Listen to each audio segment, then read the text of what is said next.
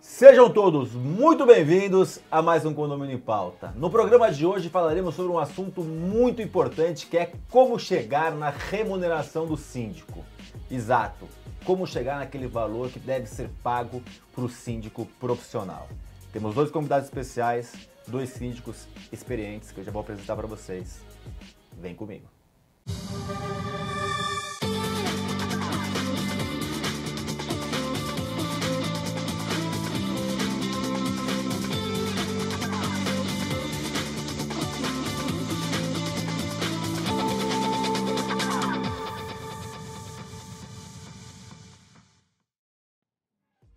nossos convidados de hoje são dois síndicos profissionais de sucesso aqui no estado de São Paulo, dois síndicos certificados cinco estrelas. Ricardo Montu, muito prazer ter você novamente, Ricardo. Prazer é meu, obrigado pela oportunidade de vivenciar essa experiência maravilhosa que é estar aqui com, com vocês. Eu que agradeço. E Bruno Magalhães, que acima de tudo é um imitador que fez aqui fora do ar, espetacular. Muito bem-vindo, Bruno. Obrigado, Ricardo. É sempre um prazer contribuir com a disseminação de conteúdo de qualidade aqui no programa. Nós que agradecemos. Agradecemos também os nossos patrocinadores, Repinte, especialista em restauração predial, Gabor, a melhor formação de síndico profissional do Brasil, Síndico 5 Estrelas, certificado que faz toda a diferença, principal diferenciação do segmento, e Síndico Legal, portal de legislação e informação condominial. Bom, Ricardo, a gente estava aqui fora do ar falando sobre ah, aquele síndico ali, tem síndico cobrando pouco, tem síndico que para entrar é uma coisa, depois que já está estabelecido é outra. Primeiro eu quero começar de vocês para a gente chegar do, do, do, para o mercado. Como que você se precifica quando você é chamado por uma concorrência? É, legal. É importante essa terminologia, né? Precificação. É, no primeiro momento, o que a gente tem que buscar é, é, muito mais a noção de valoração do que precificação, né? Porque é óbvio, a gente precisa partir do, do ponto do preço que você precisa atribuir ao serviço, né? Porque esse preço é que vai custear a sua estrutura, a sua equipe, os custos de, de locomoção, né? Para que você chegue efetivamente num, num preço. Mas tem uma segunda etapa que você precisa valorar, e aí a, a diferença, né? Porque o preço é aquilo que o cliente paga pelo serviço. Então ele simplesmente vai lá e paga. Se ele tiver só a noção do preço, a gente já tem um problema. Agora é importante você numa segunda etapa valorar efetivamente o seu trabalho, para que aí sim se perceba o benefício que aquele que aquele trabalho está trazendo ao condomínio. E aí a gente vai poder falar um pouquinho mais disso, da valoração. Bruno, como que você chega aos honorários ali, os valores? Primeiro eu levo minha mulher no shopping, né? Aí eu vejo lá como é que ela, como é que estão os preços das coisas. e aí dependendo da, bolsa da exatamente, da Prada, preço da, das bolsas, das roupas, mas brincadeiras à parte, né? É, a minha esposa é síndica profissional e ela e ela realmente gosta, ela é um pouco consumista, mas indo muito na linha do que o Ricardo falou, é, o valor. Você precisa entender a visita técnica para saber o que, que aquele condomínio vai exigir de estrutura, o que, que ele tem já para oferecer, qual é a equipe, se tem equipe própria, terceirizada, se é zelador, é, se não é, e quantas pessoas você vai precisar que atuem dentro daquele condomínio para ele funcionar. Então, é síndico operacional, é, vai ter que ter uma equipe de engenharia dando suporte, vai ter que ter uma equipe jurídica dando um apoio ao condomínio. Você faz esse levantamento inteiro.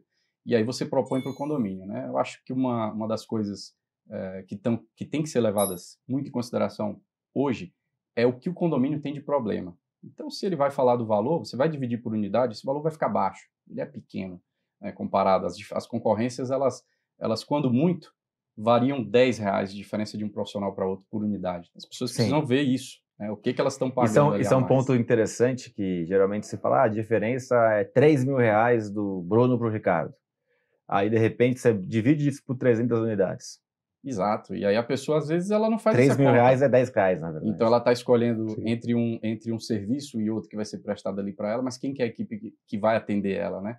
O síndico operacional vai estar tá lá, vai estar tá andando, qual a estrutura que ele tem de apoio, quanto, qual a experiência que, que essas pessoas estão passando, né? qual o treinamento que eles estão dando para a equipe deles. Então, essa, a partir desses pontos que a gente levantou, que o Ricardo comentou um pouco, é que você consegue chegar no valor final. Ricardo, o Bruno falou uma coisa que é perfeita na minha análise, mas que não é fácil, porque muitas vezes você concorre num condomínio que eles não lhe dão informação suficiente para você ter esse tipo de informação. Então, assim, um grande dificultador, que é um erro na minha, na minha visão, por parte do, do, do conselho, geralmente os conselhos que fazem esse, esse trabalho inicial de, de buscar o síndico profissional, de, de não dar oportunidade muito do, do síndico conhecer o, o, o, condomínio. E aí vocês ficam um pouco sem ter tanta informação e, e e vai mais pelo tato, muitas vezes, do que pela informação. É, ah, depois que a gente, se você for aprovado, a gente passa a informação. E aí, muitas vezes, até acontece de, óbvio, errar na precificação, na valorização do, do, do, do dos honorários, porque você tem uma, uma noção de tato de uma coisa e na prática é diferente. Esse é um agravante. Não sei como que você, se você concorda ou discorda do que eu falei. Não, eu concordo sim. Muitas vezes nós somos chamados para uma concorrência um dia antes quando não no dia, né? Aí alguém chega a informação, você é inserido porque gostaram do currículo, gostaram da, da experiência, alguém indicou, recomendou, e aí você é chamado. E aí sem essas informações.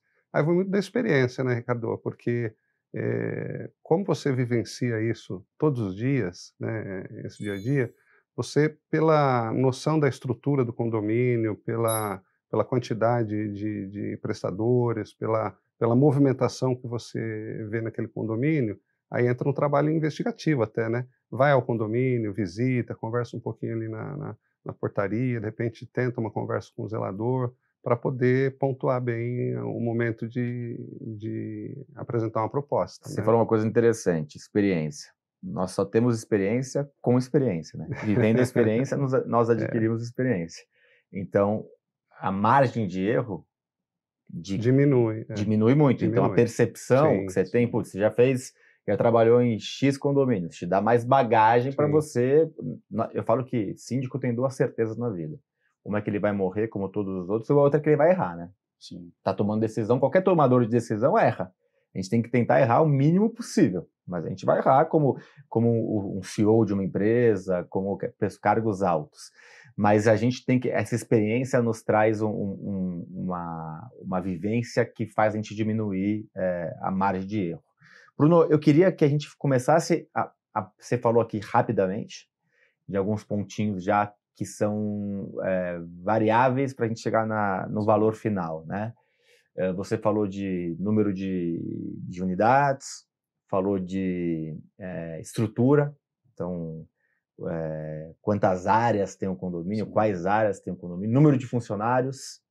Que mais a gente pode citar ali para que você é, põe no papel ali ou, põe no, no computador para chegar no, no, valor final? A, a, fase que o condomínio está, se é um condomínio de implantação, se já é um condomínio de manutenção, que já passou por, por aquela fase inicial, se é um condomínio que tem muita obra, qual é o Só tipo... para deixar claro, implantação dá mais trabalho. Dá né? muito mais trabalho. É, deveria ser o mais caro de todos. E é o mais barato, porque é justamente quando as pessoas estão se mudando e não têm ideia ainda do que é o trabalho de cada um, né? O que, que faz o síndico. Então, eu acho que a gente precisa, é, dentro do nosso círculo, dentro do nosso meio, uh, treinar os conselheiros, assim como a gente tem tentado fazer as, as capacitações com os síndicos. Né? Muitas, muitas vezes a gente começa como conselheiro. Então, eu já fui conselheiro e os conselheiros, eles fazem o processo seletivo para os síndicos dos condomínios. E o conselheiro ele tem que se espelhar um pouco é, nos processos que a gente tem de licitação. Você tem que ter a visita técnica. O que você falou da precificação?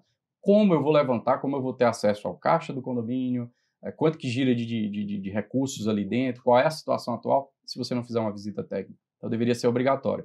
Faz a visita técnica, nessa visita técnica é, com tempo de duração suficiente para você visitar o condomínio inteiro, que você veja, tenha acesso aos balanços do, do, do condomínio para saber quais são as despesas, e aí sim você consegue precificar. Então, tudo isso tem que ser colocado no pacote. E o feeling tem sido o, o nosso principal é, aliado para conseguir fazer isso. E eu acho que a gente precisa caminhar para critérios mais objetivos, inclusive para que se tenha a valorizada a experiência, o tempo, e não fique é, com concorrências desleais, como a gente tem visto diversas vezes aí no mercado. É, é um problema até, é, muitas vezes o conselho, os próprios condôminos, eles estão buscando sempre puxar isso, esses valores para baixo, Sim. cada vez mais. E isso acaba refletindo num problema. Ontem mesmo eu participei de uma assembleia onde me perguntaram, ó, oh, você faz X reais? Poxa, é complicado isso, né? Porque isso é o que nós temos na previsão orçamentária, né? E eu falei, olha, eu não consigo. E eu tive que ser sincero, porque Lógico. aquilo é, pode ser uma proposta, né, a gente está aberto a, até a negociar o valor, é, estamos abertos, mas você é, acaba ficando incompatível com o tamanho daquela estrutura, com o tamanho da, das questões a serem geridas, né? porque geralmente eu digo que nós não temos problemas nos condomínios, né? o que nós temos são, são questões a serem resolvidas, e não são problemas, né? para nós não são problemas. E aí você encontra uma série de demandas, né? que, que na verdade é, é, assim que eu chamo, não são problemas, são demandas, é, que você vai ter que resolver, solucionar, e elas tomam tempo, tomam a necessidade de, de você é, apresentar conhecimento para isso, dispor de equipe. Então, isso não pode ser depreciado. E aí, concorda, discorda do Ricardo, do Bruno, de mim? Coloque seu comentário, já deixou seu like, compartilhe, compartilhe, envie para os seus amigos, envie para os síndicos, para os condôminos. Quanto mais informação, melhor para a gente profissionalizar esse segmento tão importante. E estamos também nas principais plataformas de podcast, com o Bloco 1, Bloco 2 e com uma parte especial, exclusiva, um extra, que a gente vai fazer um bate-papo depois, só para quem tiver nos podcasts. Uma coisa importante, o Ricardo falou assim: ah, é, eu tenho X, sei lá, se eu sou 10 mil, o cara ah, tenho 5 mil. E muitas vezes, ou pode acontecer do síndico falar, ah, para mim é importante esse condomínio. Mas acaba que também é, falta também, talvez, uma sinceridade, porque você vai, talvez, prestar um serviço pior para aquele condomínio, de certa forma, porque, putz, isso aqui não é, não é lucrativo para mim, né? E, e aí, é, falando em lucrativo, Bruno, tem, tem, um síndico que uma vez é, eu conversei, que ele falou assim, eu, eu, eu, eu me determinei um tempo hora, então, um valor hora. Então, eu tenho X reais por hora, meu, meu valor, e eu tento fazer um cálculo de quantas horas eu vou gastar, eu vou vai tomar meu tempo aquele condomínio. Você já fez algo nesse sentido, de pensar mais ou menos Olha, assim? isso é difícil. Eu já ouvi é, é, o pessoal comentando justamente isso. Né? Ah, a hora é cara, né? então você tem que calcular bem para saber quanto que vale aqui, aquilo. Agora, é, acho que desde o início, a grande dificuldade é quanto de hora você vai realmente poder parar né, de dedicar. Sim. Porque a cobrança ela não para, as demandas elas não, não deixam de chegar. E quando as demandas chegam, se você fala, por exemplo, ah, vou dedicar 12 horas por semana, e é isso que você combinou, isso que você falou em assembleia com, com os condôminos, foram 12 horas por semana, né? a gente costuma trabalhar com o mínimo. A gente fala assim, no mínimo 12 horas por semana. E as pessoas têm que entender, quando há cobranças sobre demandas que não são atendidas, o tempo de dedicação. E o que eu tenho percebido, viu, Ricardo? Não sei se você percebeu isso, mas as pessoas têm evoluído no sentido de entender que as demandas não vão ser atendidas todas de uma vez o que a gente precisa é sempre deixar transparente quais são essas demandas, é, para quando elas estão planejadas e por que, que elas não vão ser executadas agora. Né? Se vai demorar seis meses, se pega prédio sem gerador, tudo bem, é uma demanda. Quanto tempo leva para você fazer um projeto, chamar a empresa, é, aprovar orçamento, fazer rateio? Basta você colocar lá. Então, cada vez mais precisa ter ferramentas de transparência, que você consiga mostrar para os moradores que as demandas estão lá, mas que você tem que 12 horas por semana para atender elas. E isso tem dado certo é, ficou muito melhor, como se fosse um aquele quadro, né, que a gente coloca lá com o Kanban, os post-itzinhos uhum. lá, e você vai trocando ele de lugar. Isso aqui está para ser executado, está executando, isso já foi concluído. Isso facilita bastante a negociação. Então é difícil, mas precisamos saber quanto vale a hora de cada um. É, tem, tem, um ponto, Ricardo, já vou passar a bola para você. Tem um ponto que a gente precisa também colocar, eu acho que tem a ver um pouco com o que você está falando, dando um passo mais para frente, colocar o, o, o limite né, para o nosso condômino. Eu falo que a gente precisa, de certa forma, educar o condômino a entender o, a demanda, porque o cara ah, ele pode te ligar três horas da manhã para falar que está com barulho lá em cima, no apartamento de cima. O que você vai fazer três horas da manhã? Ah, um cano. Quer dizer, te, acho que a gente tem que saber educar o condômino das demandas também. O que é para o síndico, o que é para o zelador, o que é para a administradora acho que isso faz parte um pouco da gente gast... é, é, é, também não perder tempo, né? Sim. Porque, querendo ou não, você perder tempo com uma pessoa meia hora de um assunto que não é seu, você gastou o tempo do condomínio com um assunto que poderia ser resolvido com, com a administração interna ou com a administradora. Passando a bola. É, não é exatamente nesse sentido que eu ia falar. As pessoas, na, na sua grande maioria, é, o condômino, ele não tem a noção do papel de como é realizado o trabalho do síndico profissional. Né? Ele confunde muito com a figura daquela antiga, do síndico xerife, que não, não tinha outras atividades, que fazia aquilo porque tinha tempo apenas, né? não tinha uma formação profissional. É, eu costumo dizer que eu trabalho para o condomínio todo dia, o tempo todo. né? Então, onde quer que eu esteja, eu estou recebendo mensagens, eu estou em contato com o escritório, eu estou em visita, e eu estou recebendo as demandas e resolvendo é, questões o tempo todo para o condomínio. Não é, e muitas vezes eu falo, pô, mas cadê o síndico? Eles imaginam que o síndico tem que estar lá o dia todo, né? Quando você está lá, e quando, quando você menos trabalha. Isso, e quando a gente tá, está lá, é quando tem menos pessoas, porque todo mundo está envolvido no seu trabalho, ou em home office, ou fora, né? E a gente está lá em visita operacional, né? auxiliando outras operações de terceirizadas, de, de empresas é, contratadas, do, da equipe de, de apoio, é, dos próprios condôminos, né? Mas é, é muito restrita a atuação local. Né? Então, eles imaginam que você só trabalha quando está lá. Sim. E é ao contrário, a gente trabalha todo dia, o tempo todo, inclusive ao final de semana. isso, é. educar eles nesse sim, sentido. Sim, sim. É. Vou fazer um corte, o papo está muito bom, mas está na metade. A gente vai continuar na sexta-feira. Esse papo está muito bacana e tem muito mais assunto para você. Até sexta-feira.